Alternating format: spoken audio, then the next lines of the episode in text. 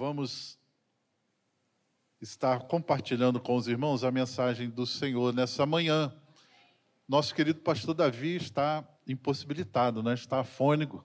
Então eu peço misericórdia aos irmãos, a paciência, vai de pastor Anselmo mesmo, tá bom? Ore pelo seu pastor Davi para que ele se recupere rapidamente, tá bom? E possa estar pregando aqui a palavra de Deus para nós. Amém? Abra sua Bíblia em Mateus, capítulo 4, do verso 12 em diante.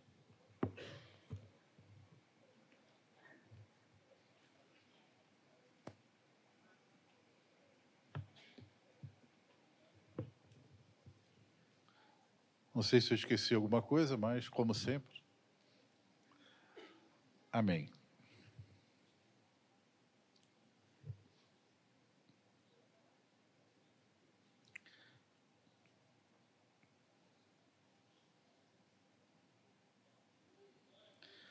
A mensagem de hoje, irmãos, é uma mensagem bem pastoral.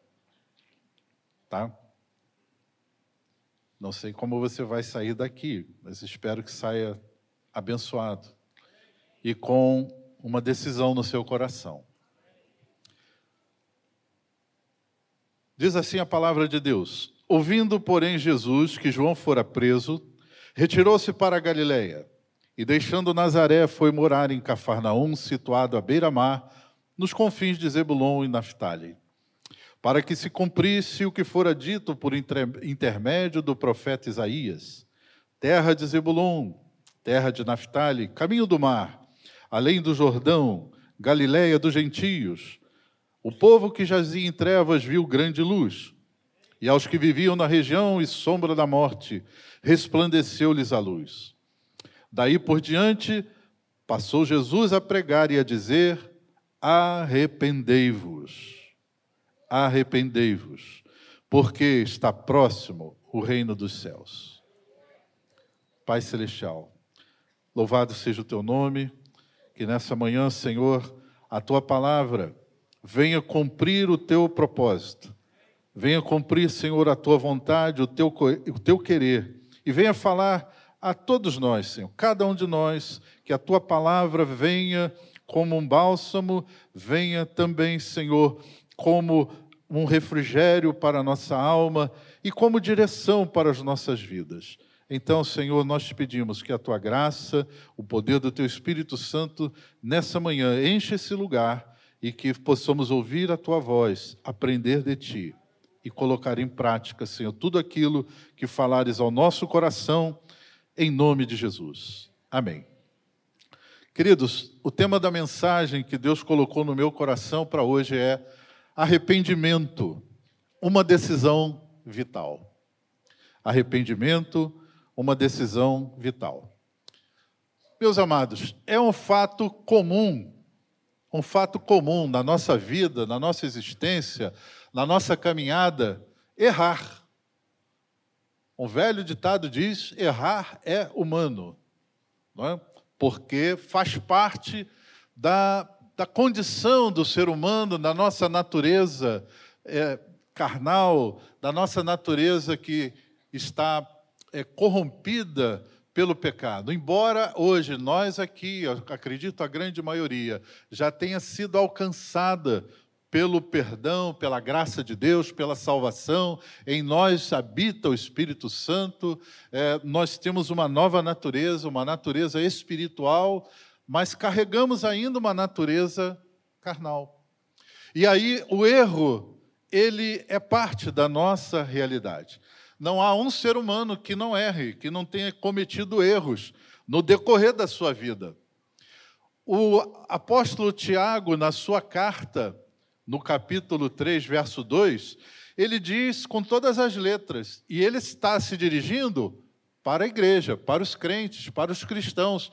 E então ele declara o seguinte: todos tropeçamos em muitas coisas. Ele nem foi econômico, né? Todos nós tropeçamos em muitas coisas. Ele nem foi econômico e ele também não, não se isentou, ele se incluiu. Todos nós tropeçamos. E ele está falando isso no contexto da graça de Deus, no contexto da igreja. Então, todos tropeçamos. Errar, então, é algo comum. E abrindo aqui só uma notinha de rodapé teológica, né? esse Tiago é, é o Tiago, irmão de Jesus, ou meu irmão, né? porque Jesus teve a, alguns irmãos por parte de José e Maria, por exemplo, o próprio Tiago, José, Simão e Judas, e as suas irmãs também. Há irmãs de Jesus mencionadas em Mateus 13, 55. Mas Tiago, ele não acreditava em Jesus, ele não cria em Jesus durante o seu ministério terreno, embora fosse seu irmão, cresceu junto com ele. Talvez até por ter crescido junto com, com Jesus, né? Os habitantes lá de Nazaré também tinham uma certa dificuldade. E Tiago só se converte depois da ressurreição de Jesus. Mas ele se converte com a experiência do Jesus ressuscitado. E ele se torna líder da igreja, se torna uma coluna da igreja. E é digno de nota também a humildade. Se os irmãos repararem no início da carta de Tiago, ele não se identifica como o irmão de Jesus, né? ele não dá essa carteirada. Né? Ele diz: Tiago, servo do Senhor. Ele se identifica assim, simplesmente. Então, queridos, quando nós erramos, logo vem um sentimento de arrependimento. Erramos, tropeçamos e logo no nosso coração há um sentimento de tentar consertar aquilo que nós sabemos que fizemos errado. E a Bíblia tem palavras para descrever o que é o arrependimento. No hebraico, por exemplo, do Antigo Testamento, a palavra nashum significa sentir-se triste. E também é usada a palavra shub, significa mudar de direção, que no grego, no Novo Testamento, é metanoia, né? mudar de mente. Então, são são esses termos que a Bíblia fala para expressar o que, que é arrependimento. Então, amados, segundo o ensino bíblico, Arrependimento é um estado de profunda tristeza pelo pecado e implica em uma mudança de comportamento, ou seja, é um processo. Primeiro, instala-se uma tristeza quando a gente começa a se arrepender, mas também não fica, não fica só nisso, né? Ah, eu errei, eu pequei, e chorar, e chorar, e chorar. Não adianta. Tem que implicar numa decisão de mudança. Então, o arrependimento é uma decisão vital. Mas, queridos, embora nós possamos cometer muitos erros na vida, nem todos são no campo espiritual.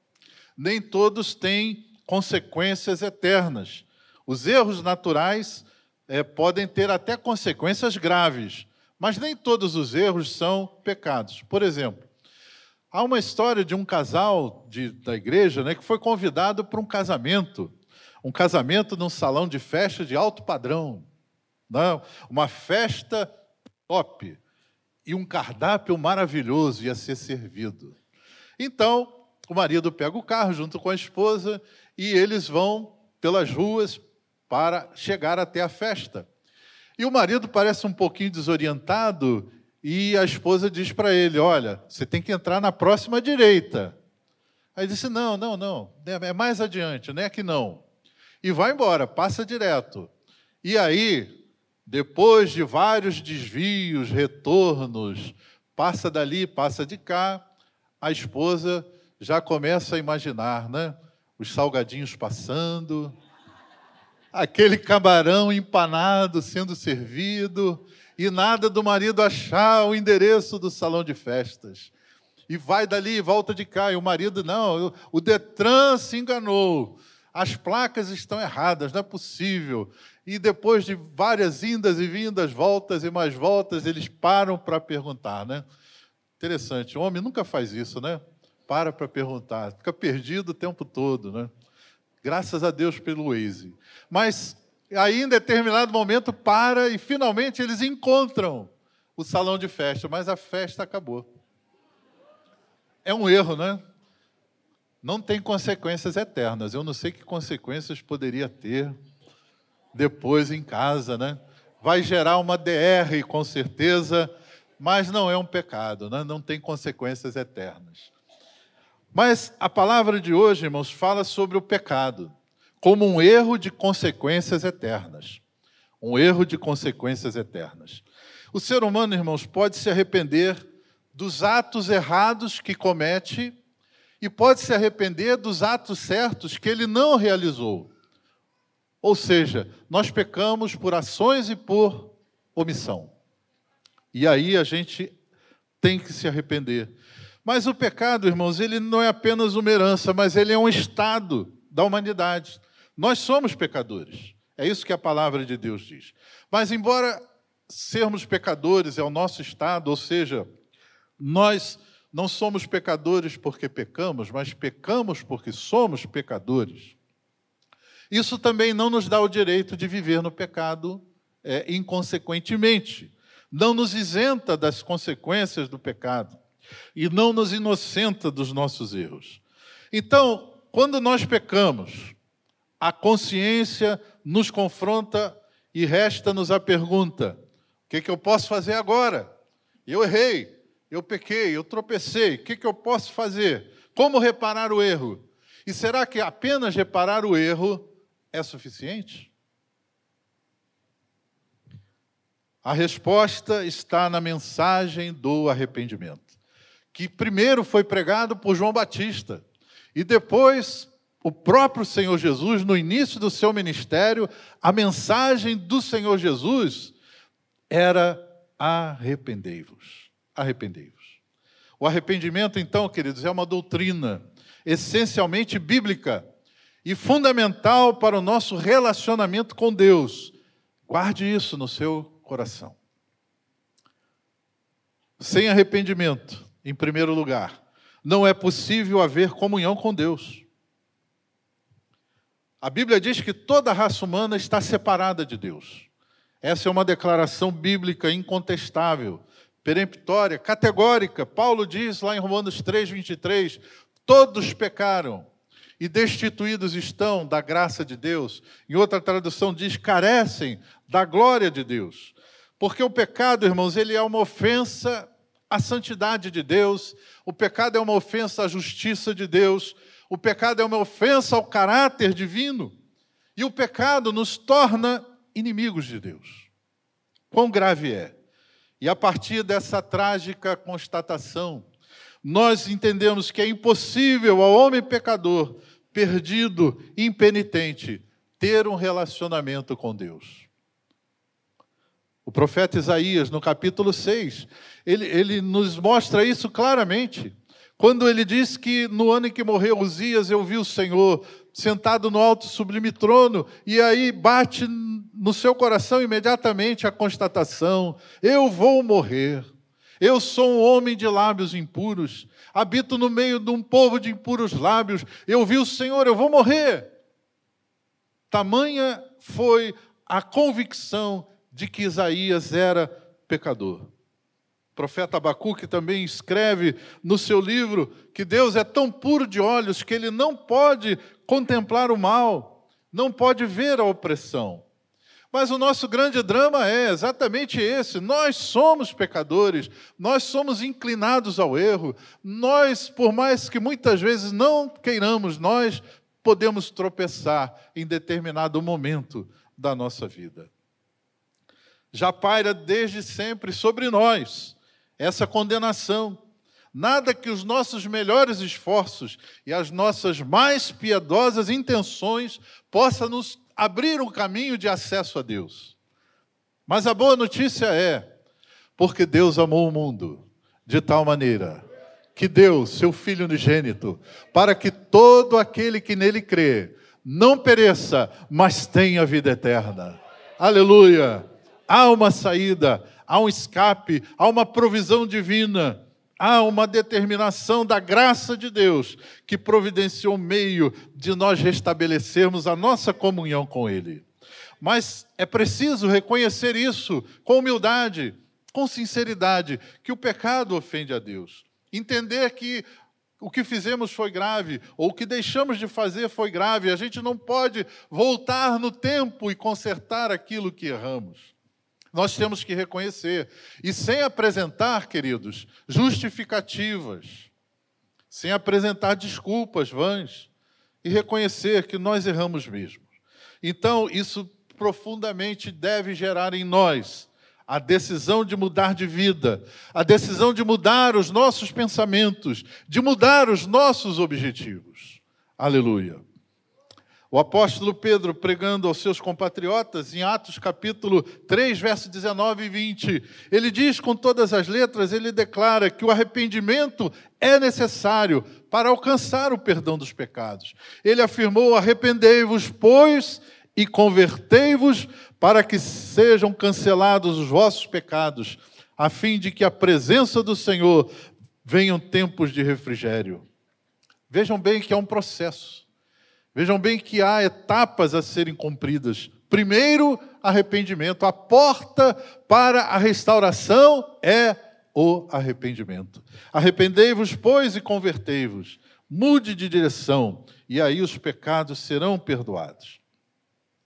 Então, queridos, nessa manhã, se houver alguém aqui entre nós que precise ou até queira retornar à comunhão com Deus, perdeu a comunhão com Deus, ou queira mesmo iniciar uma vida nova. Quem sabe há pessoas aqui que ainda não tiveram uma experiência genuína de conversão, um encontro com Jesus, um encontro sobrenatural com Deus, e queira hoje ter esse encontro, ter uma vida nova, eu quero dizer para você, com todo carinho, com toda compaixão, que é absolutamente necessário refletir e ver se há algum tipo de erro, de pecado, alguma coisa que está te separando de Deus, que está impedindo o seu acesso a Deus. Jesus disse que o arrependimento pode gerar tristeza, mas o arrependimento sincero, ele a partir da tristeza, prosseguindo no pedido de perdão, ele vai se transformar. Essa tristeza, ela vai se transformar em alegria, tanto na terra, no seu coração, como no céu, porque Jesus disse: haverá alegria no céu por um pecador que se arrepende. Aleluia, arrependimento pode gerar alegria na tua vida, no teu coração, na tua casa, na sua família hoje. Pode gerar alegria e gerar uma alegria não somente aqui na terra, como alegria no céu. Aleluia, louvado seja o nome do Senhor. Que nós possamos sair daqui hoje também, queridos, usufruindo plena comunhão com Jesus. Que nada nos separe da presença do Senhor, sem barreiras, sem embaraços, sem pecado, em nome de Jesus. Em segundo lugar, o arrependimento, queridos, é uma necessidade para entrar no reino de Deus. Arrependimento é necessário para entrar no reino de Deus. Jesus pessoalmente pregou essa mensagem também. Marcos 1,15 diz: O tempo está cumprido, o reino de Deus está próximo, arrependei-vos e crede no Evangelho.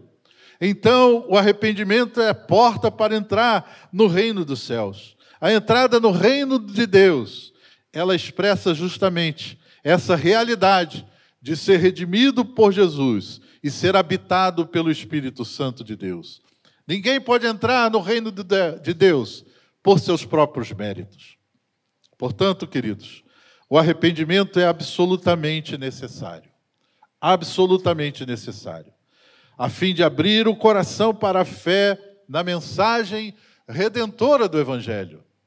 Não há como crer no Evangelho sem primeiro se arrepender, sem primeiro reconhecer que precisa você pode estar doente, entrar numa farmácia e morrer ali mesmo, em meio a todos os medicamentos necessários para a sua cura. Se você não tomar o remédio, não adianta. Então é necessário se arrepender e crer no Evangelho. Então, amados, há um processo bem definido pelas Escrituras Sagradas. A mensagem do Evangelho ela só pode ser compreendida por um coração quebrantado e contrito. E isso acontece pelo arrependimento. Amém? Há um vento de doutrina muito perigoso em nossos dias. Esse vento de doutrina pretende desvirtuar a graça de Deus. Alguns chamam de hipergraça. Os defensores dessa heresia, meus irmãos, entendem que a graça de Deus nos perdoa de todos os pecados, do passado, do presente e do futuro. Ou seja, pecados que a gente ainda nem cometeu já estão perdoados. Isso é muito perigoso. A graça de Deus, irmãos, está disponível sim. A graça de Deus perdoa os pecados sim. Está jorrando na cruz do Calvário até hoje. Ainda hoje jorra o perdão de Deus, a graça de Deus, com certeza, mas isso não é bíblico. Esse ensino, ele é pernicioso, ele é venenoso. Dizer que nós não precisamos ficar perdendo perdão ao Senhor, porque ele já nos perdoou. Isso não é escriturístico, isso não é bíblico, porque nesse caso, se os pecados futuros já estão perdoados, eu não preciso me arrepender. E aí exclui a doutrina do arrependimento. Isso não é de Deus, isso não é bíblico. E isso, irmãos, é um risco de gerar nas pessoas uma falsa segurança. Gera naqueles que acreditam nessa pregação uma falsa segurança. Bom, eu estou estou salvo, estou garantido, estou totalmente perdoado, ainda que eu peque no futuro, está tudo certo, não tem problema nenhum. Isso gera uma falsa segurança. A pessoa acaba ficando indiferente. Então, essas pessoas pregam sobre um Deus que não nos julga pela nossa conduta. Essa heresia destruidora acaba fechando a única porta de escape para alcançar a salvação. O apóstolo Paulo, ele é taxativo sobre esse tipo de pensamento herético. Ele diz em Romanos 6,15: havemos de pecar porque não estamos debaixo da lei, e sim da graça? De modo nenhum. Queridos, eu fico imaginando a cena trágica do juízo final, quando a palavra de Deus diz que vai haver um julgamento, um juízo final, que a Bíblia chama de o juízo do grande trono branco. Em Apocalipse é registrado essa, esse evento do fim do, da, dos tempos. É o evento em que Deus irá julgar os homens e também os seres espirituais. Jesus disse isso em Mateus 25, no sermão profético. Ele descreve quando vier o filho do homem na sua majestade e todos os anjos com ele, então se assentará no trono da sua glória e todas as nações serão reunidas em sua presença, e ele separará uns dos outros, como o pastor separa os cabritos das ovelhas. Porá as ovelhas à sua direita, mas os cabritos à esquerda. Oh, irmãos, quantos desesperados ficarão naquela fila. Quando eles constatarem que eles estão na fila dos condenados. Eu fico imaginando aquelas pessoas em lágrimas, espantadas, tentando dizer aos anjos: Olha, eu estou na fila errada, não é para eu estar aqui, não. O desespero, o espanto, a surpresa. Olha, me prometeram isso, me prometeram que eu estava seguro, que eu estava salvo. Pregaram até usando a Bíblia que eu estava salvo. Eu não, eu não sou dessa fila, não, pelo amor de Deus. Quanto desespero. Imagine também o fardo adicional daqueles que pregaram essa heresia, vão estar na mesma fila, vão estar ali juntos, naquela situação terrível. Que terrível será! Pranto e ranger de dentes. Irmãos, a graça de Deus oferece provisão de perdão, sim, mas jamais dispensará o arrependimento e a confissão dos pecados. Jamais. João, o apóstolo do amor, que andou com Jesus, ele escreve na sua primeira carta, capítulo 1, verso 8 e 9, ele escreve aos crentes e ele também se inclui nessa possibilidade. Ele diz: Olha, queridos, se nós dissermos que não temos pecado nenhum, a nós mesmos nos enganamos, e a verdade não está em nós. Se confessarmos os nossos pecados, Ele é fiel e justo para nos perdoar os pecados e nos purificar de toda a injustiça. Aleluia! Louvado seja o nome do Senhor. Irmãos queridos, nós podemos ter alegria em nossos corações, sim, por causa do perdão dos pecados, dos quais nos arrependemos. E que felicidade incomparável então será quando naquele último dia nós ouvirmos do Senhor Jesus: Vinde, benditos de meu Pai. Possuí por herança o reino que vos está preparado desde a fundação do mundo. Louvado seja o nome do Senhor. Os benditos do Pai são aqueles que se arrependem sinceramente dos seus pecados, são aqueles que recebem a graça de Deus, são aqueles que recebem o perdão, mas depois de se arrependerem sinceramente e de clamarem pela graça e pelo perdão de Deus. Em terceiro lugar, o perdão é uma oportunidade. O arrependimento é uma oportunidade. Queridos, há três coisas na vida que não voltam atrás. A flecha, depois de lançada, não volta atrás. A palavra, depois de pronunciada, falou, não volta atrás, não tem como recolher. Há consequências. E a oportunidade perdida. Oportunidade perdida. Alguns dizem né, que a oportunidade é como um cavalo selado que passa na sua frente. Se você não montar, ele vai embora. Você perde a oportunidade. E no Monte Calvário, onde Jesus estava crucificado, foram crucificados junto com eles dois malfeitores, dois ladrões. Os evangelistas Mateus, Marcos e Lucas, eles registram o que aconteceu ali naqueles, naquelas horas de terrível sofrimento. Dois malfeitores crucificados, a multidão, os opositores, os soldados, os líderes religiosos, todos insultavam Jesus, escarneciam de Jesus, e aqueles dois malfeitores também. Eles insultavam Jesus, eles maldiziam aquele momento. E aqueles dois malfeitores estavam junto daquela, daquele ambiente escarnecendo do Senhor Jesus.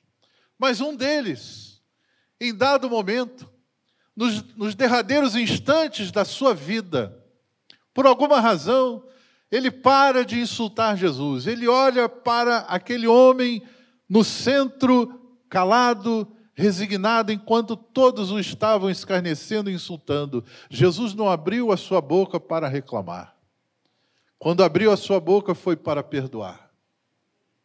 E olhando para aquele homem, um daqueles ele percebe algo diferente. E aí ele cai em si, ele se arrepende. Ele se arrepende. Ele diz para o outro: Olha, você, estando na mesma condenação, não, não percebe, nós merecemos estar aqui. Nós somos culpados, nós estamos pagando o que os nossos crimes merecem, mas esse aí não. Esse não, ele não tem culpa nenhuma, ele é justo, ele olha para Jesus, talvez no, no, meio daquela multidão, muita gente dizendo: é, Você disse que era o Messias, você disse que era o Salvador, desce da cruz, a gente vai crer em você. Mas diziam isso em tom de deboche, de escárnio. Talvez aquele homem tenha visto escrito na cruz em cima: Jesus de Nazaré, Rei dos Judeus, Jesus Cristo, Rei dos Judeus. Talvez essa mensagem, de alguma maneira, maneira tem entrado no seu coração e ele vê Jesus e ele reconhece que Jesus de fato é o Salvador.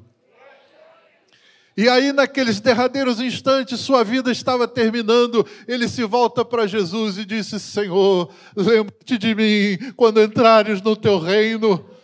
Lembra-te de mim, Senhor. Eu creio, eu me arrependo. Eu sei que tu és o meu Salvador. Lembra-te de mim. E Jesus disse para ele: hoje mesmo estarás comigo no paraíso. Daquela cruz não havia escapatória. Ali, aquele homem jamais sairia vivo, mas ele percebeu a verdade. Ele percebeu a realidade, ele se arrependeu e ele, no seu arrependimento, aproveitou aquela oportunidade. O outro morreu também sem aproveitar aquela oportunidade. Mas um dos ladrões, olhando para Jesus, ele aproveita aquela oportunidade. Ele reconheceu que Jesus era o Salvador. Ele reconheceu que o Senhor poderia salvá-lo. Então, diante daquela oportunidade, aquele homem aproveitou, se arrepende e foi salvo, enquanto o outro continuou com seu coração fechado, continuou com seu coração endurecido, não aproveitou a oportunidade. Queridos, todos os pecadores precisam se arrepender com urgência, porque a morte é sempre uma possibilidade surpreendente. Nós não sabemos o dia de amanhã, nós não sabemos o minuto seguinte. Provérbios 29, 1 diz: Quem insiste no erro depois de muita repreensão será destruído sem aviso e irremediavelmente. Aquele que persiste no pecado, rejeita as oportunidades, adia o arrependimento, está promovendo a sua própria destruição. Ainda hoje, a oportunidade para o arrependimento, para a conversão e a mudança de vida está disponível. A palavra de Deus diz que o Senhor não retarda a, a, sua promessa, não retarda a sua vinda, mas Ele é longânimo, não querendo que nenhum pereça, senão que todos cheguem ao arrependimento. 2 Pedro 3,9. Portanto, queridos, enquanto há tempo, a oportunidade existe de arrependimento. Em quarto e último lugar, o arrependimento é um mandamento de Deus para toda a humanidade. Arrepender-se é uma questão de obedecer a Deus. Há um plano estabelecido por Deus, elaborado, é um plano perfeito de salvação que nos dá o escape da condenação eterna.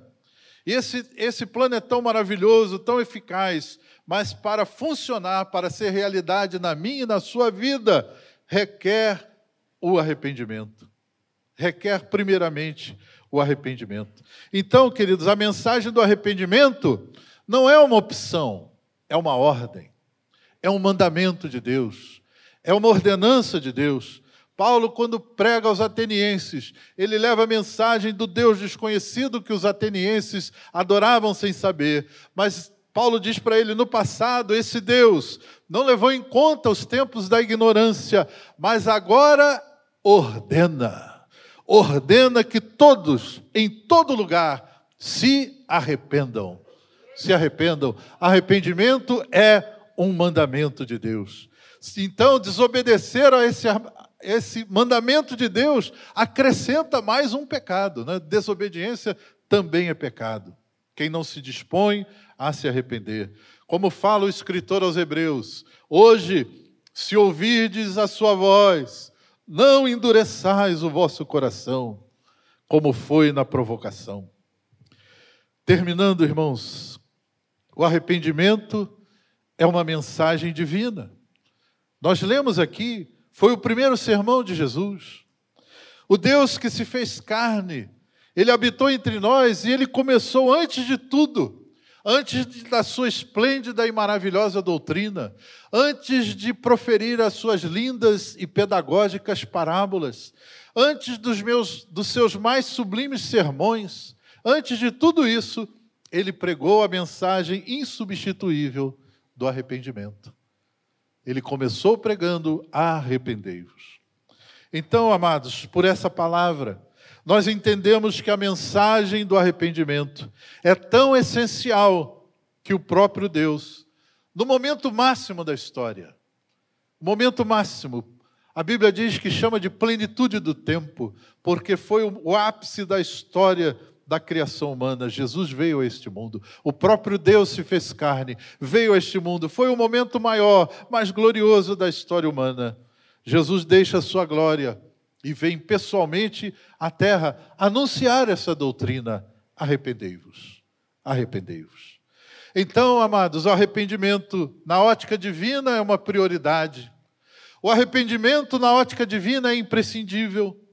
O arrependimento na ótica divina é o ponto de partida para Deus restaurar a minha, a sua e as nossas almas. É o ponto de partida. Nós todos podemos sair daqui nessa manhã com a nossa alma leve, restaurada, com a nossa alma alegre, feliz, com a presença de Deus reinando em nosso coração. O arrependimento é uma mensagem divina, é uma mensagem verdadeira você pode confiar nela, pode aceitar de todo o coração, é uma mensagem de confiança. É uma mensagem poderosa também, porque nós podemos ver aqui corações transformados, podemos ver a história de vida de muitos irmãos que estão aqui nesta manhã, muitos de nós. Quem era? Quem era aquela pessoa? Aquela pessoa triste, amargurada, ou aquela pessoa que fazia mal a alguém, que fazia mal à sua família, hoje é uma pessoa transformada, uma pessoa que abençoa, uma pessoa feliz, uma pessoa que compartilha da graça de Deus. Então a mensagem do arrependimento é uma mensagem poderosa, porque ela transforma os corações. É uma mensagem gloriosa porque na eternidade nós veremos que essa mensagem nos abriu caminho para o céu. Quando chegarmos lá, meus irmãos, nós estaremos juntos lá.